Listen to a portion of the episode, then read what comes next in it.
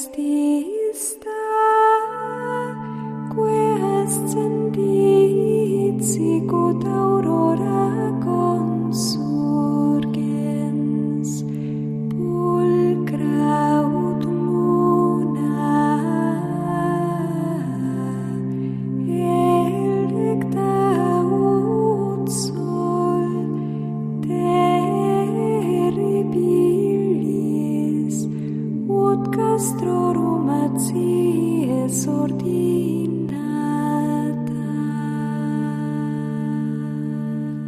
Comienza Sor Ángela María, Madre y Maestra, dirigido por el Padre Sebastián Moreno.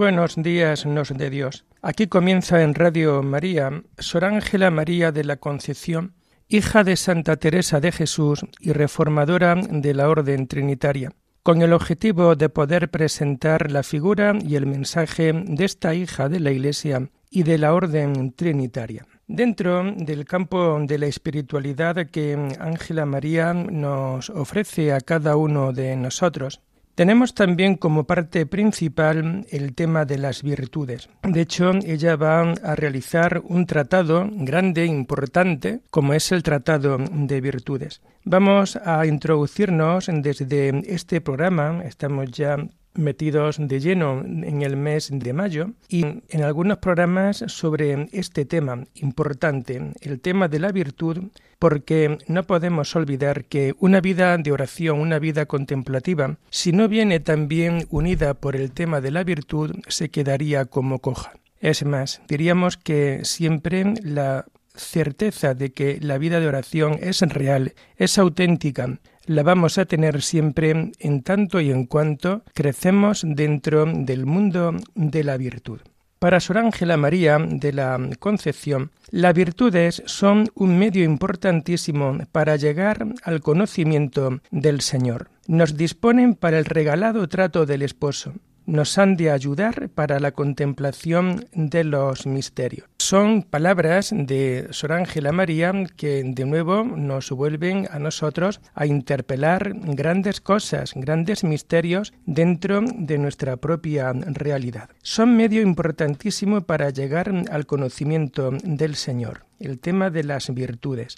Por eso os comentaba al comienzo de este programa cómo siempre una vida en virtud, una vida virtuosa es la seguridad de que nuestra oración es auténtica, de que nuestra oración está llegando siempre al mismo corazón de Dios. La virtud nos dispone para el regalado trato del esposo. En la medida en que nosotros vamos creciendo en la virtud es porque vamos entrando en ese misterio de unión y de comunión siempre con el Señor. Nos han de ayudar las virtudes para contemplar los misterios de Cristo.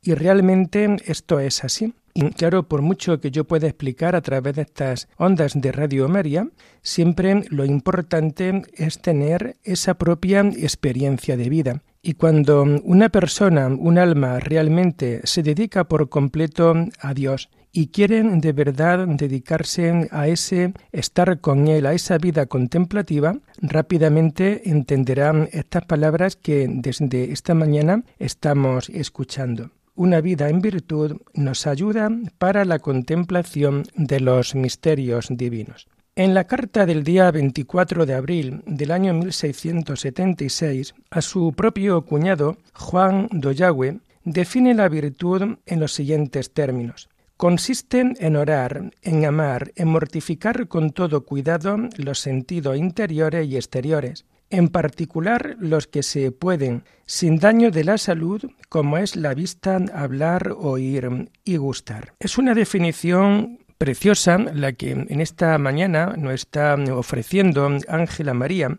y que creo que es bueno que la podamos comentar tranquilamente y de forma pausada. Consiste en orar, amar y mortificar con todo cuidado los sentidos interiores y exteriores. Una vida de virtud consiste en orar.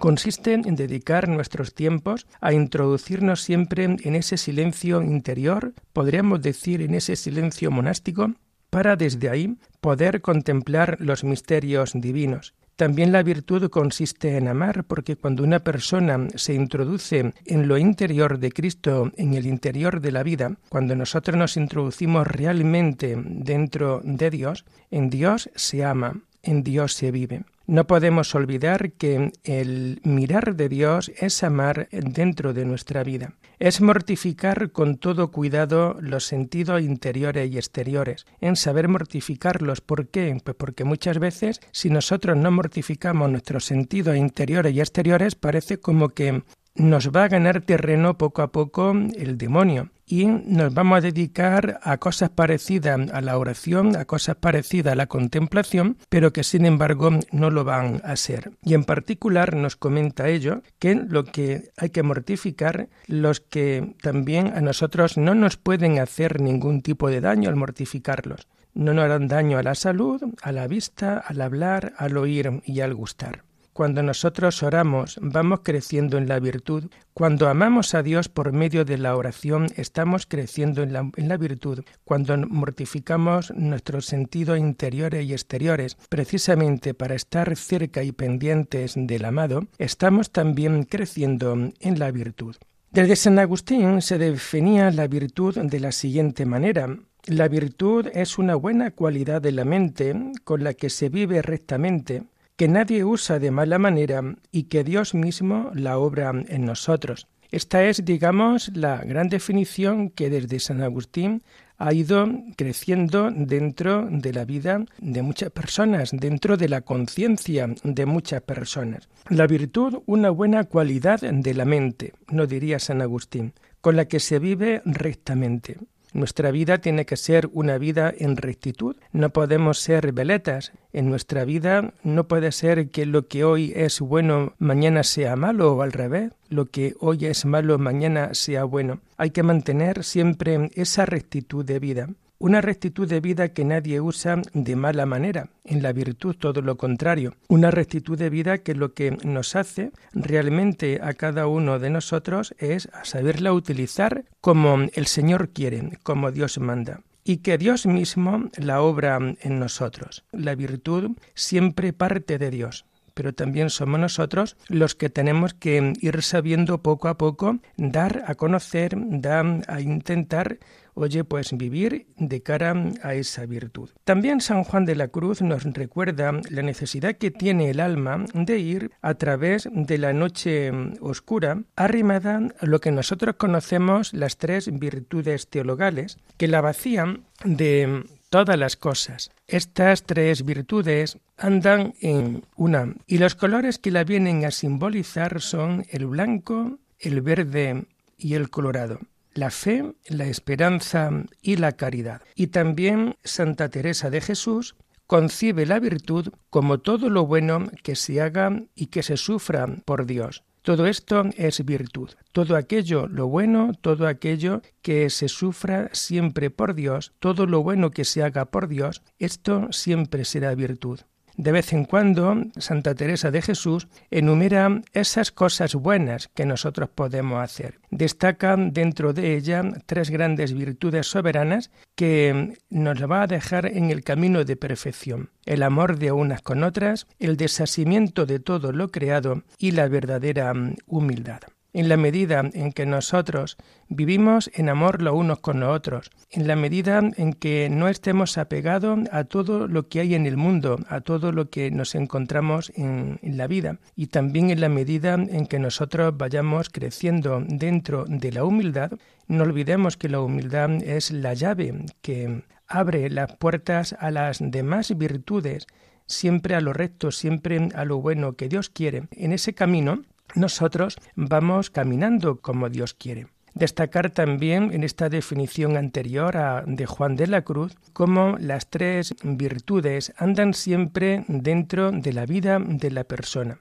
También la importancia de este color, a la hora del arte, a la hora de la escenografía, de cómo se han ido pintando a lo largo de la vida dentro del arte para simbolizar la fe, la esperanza y la caridad, con estos siempre colores. El color blanco, que es siempre el color de la fe, el color verde, el verde esperanza, el color rojo, el color de la caridad, que creo que incluso hasta nuestros propios días también lo vemos así reflejado. Ese verde esperanza, ese rojo intenso de la caridad, del amor, ese rojo de caridad y ese blanco difuso que a nosotros nos habla y nos introduce dentro de esa fe auténtica que tenemos que tener. Y digamos que también lo más grande o lo más importante que Ángela María nos va a dejar en torno a las virtudes es también como el tema de las virtudes lo va a comparar a un órgano con las distintas teclas que hay que saber tocar para tener un gran concierto. Bueno, pues así también tiene que ser nuestra vida. Nos dice Ángela María lo siguiente. Las virtudes vienen a ser como un órgano que se ha de tocar con concierto. No se han de poner solo en una tecla los dedos, porque no podrá hacer consonancia. Así lo mismo, esta música de las virtudes, de tal suerte que una sola no puede tocarse sin que toquen las demás, porque ellas todas se hacen consonancia y juntas todas una armonía tan dulce y tan agradable que a ella presta atención el mismo Dios. Es decir, dentro del campo de las virtudes es como si fuera siempre esa gran sintonía que nosotros pues también podemos necesitar dentro de nuestra vida. No es solamente tener una virtud, sino que se trata de que con nuestra vida, nuestra vida es como un gran concierto en donde tenemos que tocar las teclas, donde tienen que aparecer las virtudes y lo que caracteriza siempre el concierto es que hay que tocar las teclas precisamente con un cierto orden, que es lo que te va a dar la melodía. Lo mismo ocurre dentro también de nuestra vida. El tema de la, de la virtud hay que saberlo tocar en la vida de tal manera que cada tecla, que cada virtud harán que aparezca dentro de nosotros lo más profundo, lo más grande dentro de nuestra vida.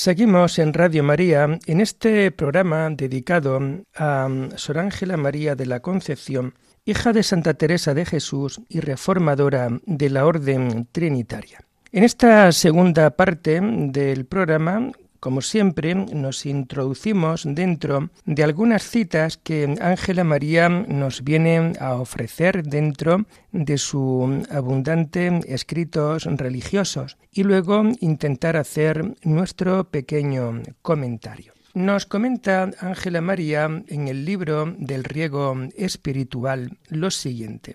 Para la conservación de la presencia de Dios importará mucho el hacer actos sensibles, hasta que su repetición engendre facilidad y hábito. Bueno, pues esto también aquí podemos ver en algo y en mucho el tema de la virtud. Es decir, hoy en este riego espiritual para nuevas plantas nos deja o nos dice Ángela María que si nosotros queremos conservar la presencia de Dios, conservar la presencia de Dios dentro de nuestra vida, porque cuando se empieza la vida de oración precisamente de lo que se trata es eso, es como un entrenamiento dentro de nuestra vida, dentro de nuestro interior, un entrenamiento para nosotros poder poco a poco alcanzar siempre pues lo más importante, es decir, estar y obtener o mantenernos en la presencia siempre de Dios, en esa presencia real, en esa presencia auténtica. Para ello importa mucho hacer actos sensibles. Diríamos que importa mucho saber perseverar dentro de la humildad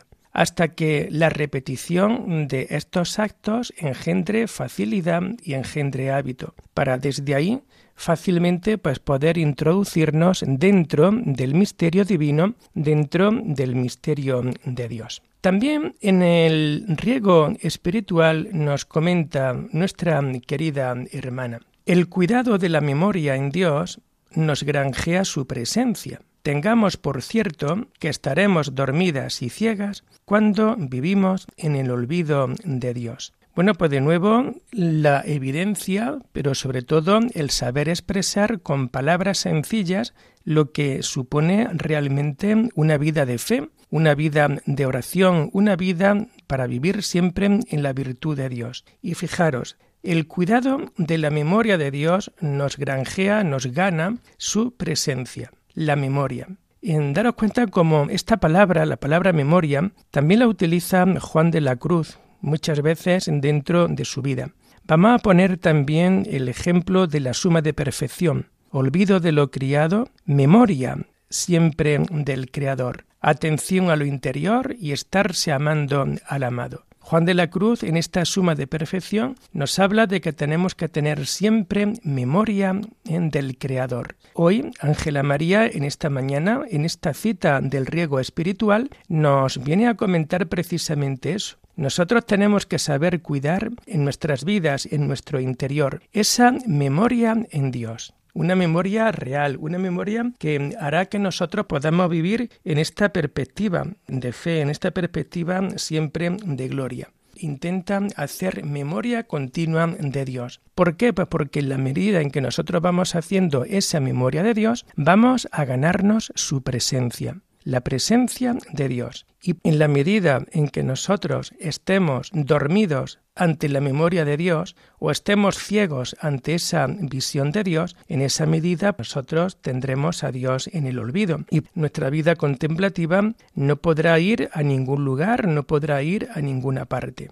De ahí la importancia precisamente de olvidarnos de todo. De ahí la gran verdad de tener dentro de nuestra vida nuestra memoria continua de Dios. Esa memoria continua de Dios nos hace ganarnos dentro de nuestra vida. Esa memoria dentro de Dios hace que podamos vivir conforme a la gran voluntad de Dios dentro de nuestra vida. Hagamos memoria en Dios presencia continua de Dios. Llegará un momento en que cuando la oración es avanzada y sabernos mantener en ese contrato de oración avanzada, en donde no podemos perder en nada, en la vida no podemos perder absolutamente nada la presencia de Dios para desde ahí tener siempre la seguridad de que estamos lo más unidas posible a Él. También en el riego espiritual nos comenta Ángela María lo siguiente. Un alma que ha hallado a Dios y vive y obra en su presencia no tiene más que hacer ni que buscar. Y es que realmente esto es lo más importante del ser humano, aunque parezca un poco extraño el alma que ha hallado a Dios, la que ha encontrado a Dios. Ya lo único que tiene que hacer es dejarse amar, es decir, es estarse amando al amado. Atención a lo interior y estarse amando al amado. No hay que hacer otra cosa, sino solamente amar y más amar. Por ello, el alma que halla a Dios y una vez que lo ha hallado, vive y obra siempre en su presencia. Cuando tú tienes esa experiencia, esa seguridad, porque esto realmente es siempre fruto de la oración, y no tienes otra certeza, sino esa certeza interior esa certeza moral que te hace entender que aunque no es de una manera física, te has encontrado realmente con el Señor dentro de tu vida, una vez que tú ya lo has hallado, lo único que tienes que hacer ahora es vivir en su presencia, obrar en su presencia. Y ya no tienes nada más que buscar. ¿Por qué? Porque todo lo que busques y todo lo que puedas encontrar en esta vida no te va a llenar de la misma manera y de la misma calidad como lo va a hacer siempre el Señor. ¿Cuántas personas teniéndolo todo y cuántas personas buscando a Dios dentro de su vida se han dado cuenta que lo único que ha merecido la pena en esta vida es poder encontrarse con Dios? Las cosas materiales no nos van a dar la felicidad. El éxito, el poder, el tener, no nos van a dar en ningún momento la felicidad pero sobre todo cuando nosotros encontramos a Dios y nos dedicamos por completo a esa vida interior, a esa vida de contemplación, a esa vida de vivir de manera pobre, de manera sencilla, de manera humilde. Es entonces cuando en esa presencia y en esa permanencia nos damos cuenta de que no tenemos nada más que hacer, de que no tenemos nada más que buscar dentro de nuestras propias vidas. También en el riego espiritual nos comenta Ángela María lo siguiente. Un alma y un corazón, hijas mías, que está llena de sí misma y de cosas criadas, ni entiende la presencia de Dios, ni puede advertir sus mociones. Y realmente esto es así. Y es también la gran experiencia que en esta mañana y a lo largo de toda la obra también Ángela María a nosotros nos está ofreciendo. Y aquí tenemos también la teoría siempre, y creo que ya en algún que otro programa anterior lo hemos comentado, en la presencia del todo y de la nada, de la nada y el todo. Nuestro corazón, en la medida en que se va llenando poco a poco de las cosas del mundo, no caben las cosas de Dios. En la medida en que lo llenamos de nada, el todo no cabe dentro de él. Y luego también todo lo contrario, en la medida en que nosotros vamos deshaciendo en nuestro interior de todo lo que no es necesario y por tanto llegará un momento en que cuando ya no tengamos nada, podamos abrirnos por completo al contacto y a la presencia de Dios dentro de nuestra vida. El todo nos lleva a la nada, pero desde la nada nos lleva totalmente al todo. Por eso, Ángela María en esta mañana nos viene también a comentar esto. Un alma, un corazón que está llena de sí misma y de cosas criadas, y tenemos que ver si nos llenamos de nosotros mismos, si nos llenamos de las cosas criadas, no va a poder entender nunca de la presencia de Dios. Quizás si esto lo, aplicásemos al mundo de hoy, este mundo tan técnico, este mundo a veces tan incrédulo, tan sentimental, a superficie, pero luego poco profundo, nos vamos dando cuenta que quizás una de las causas de la gran crisis espiritual que podemos estar viviendo en estos momentos, pero que también de la cual muchos jóvenes y muchas personas se dan cuenta de que la felicidad no está en el tener, en el poseer, en el acumular, cuando tú te vas dando cuenta de que tu interior está lleno de ti mismo y de las cosas creadas, es entonces cuando no estarás nunca preparado para advertir la fuerza de Dios y, sin embargo, todo lo contrario, en la medida en que nuestro corazón se queda por completo vacío de las cosas mundanas, es entonces cuando más se va a quedar abierto para poder vivir desde esta presencia real, desde esta vida profunda que el Señor nos está ofreciendo. También en el riego espiritual para nuevas plantas, Ángela María nos viene a comentar, gustando de Dios solo, su Majestad ha echado del alma a todas las criaturas para llenarla de sí mismo. Y de nuevo es, digamos, la consecuencia lógica de lo que hemos ido viendo en el número anterior.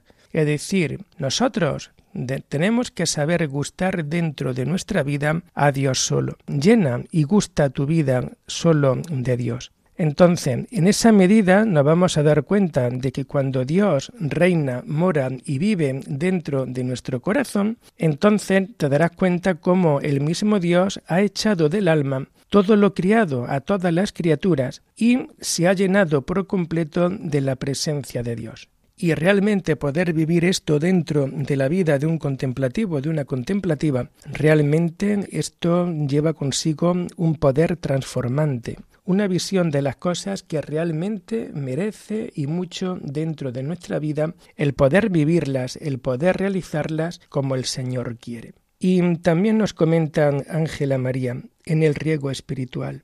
Esta majestad infinita, por su bondad, quiere comunicarse y quiere unirse fácilmente con una cosa tan baja y tan nada.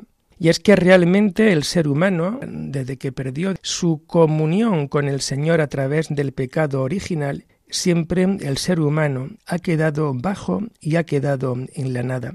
Y precisamente a través del misterio de la redención, nosotros nos vamos dando cuenta de que el Señor nos redime y ha venido a salvarnos precisamente para devolvernos lo que por el pecado hemos perdido. Esta majestad es infinita. El Señor, por su bondad infinita, quiere siempre comunicarse. ¿Por qué? Porque lo que Él quiere es siempre que nosotros podamos vivir en aquella situación de gracia continua, de gracia original, en la que fue creado el hombre por amor y en donde el hombre tenía su pleno sentido en ese diálogo y en ese paseo con el Señor cada tarde en aquel jardín del Edén. La última cita que vamos hoy a comentar también la vamos a tomar del riego espiritual y nos dice el alma está violenta fuera de Dios, que es su centro. Y es que realmente esto es así. Cuando el mundo, las circunstancias de la vida te hacen vivir de una manera tal en donde parece como que Dios no tiene su lugar, en donde parece como que Dios no tiene su centro,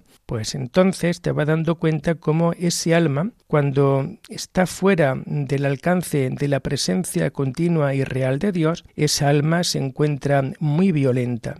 Nunca olvides, nunca olvidemos que realmente nuestra auténtica felicidad siempre la vamos a tener cuando en el centro de nuestra vida colocamos siempre a Dios. Ese Dios que hace de nosotros un auténtico amor, ese Dios que hace de nosotros siempre una auténtica felicidad.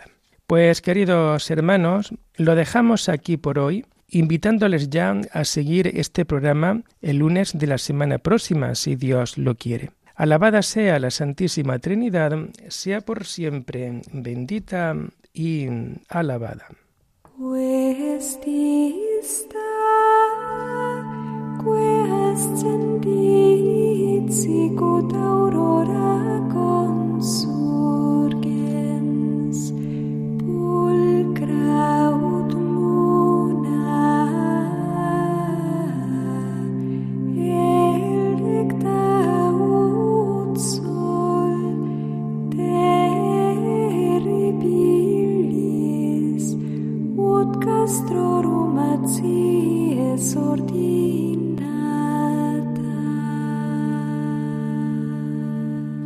Han escuchado en Radio María Sor Ángela María, Madre y Maestra, con el Padre Sebastián Moreno.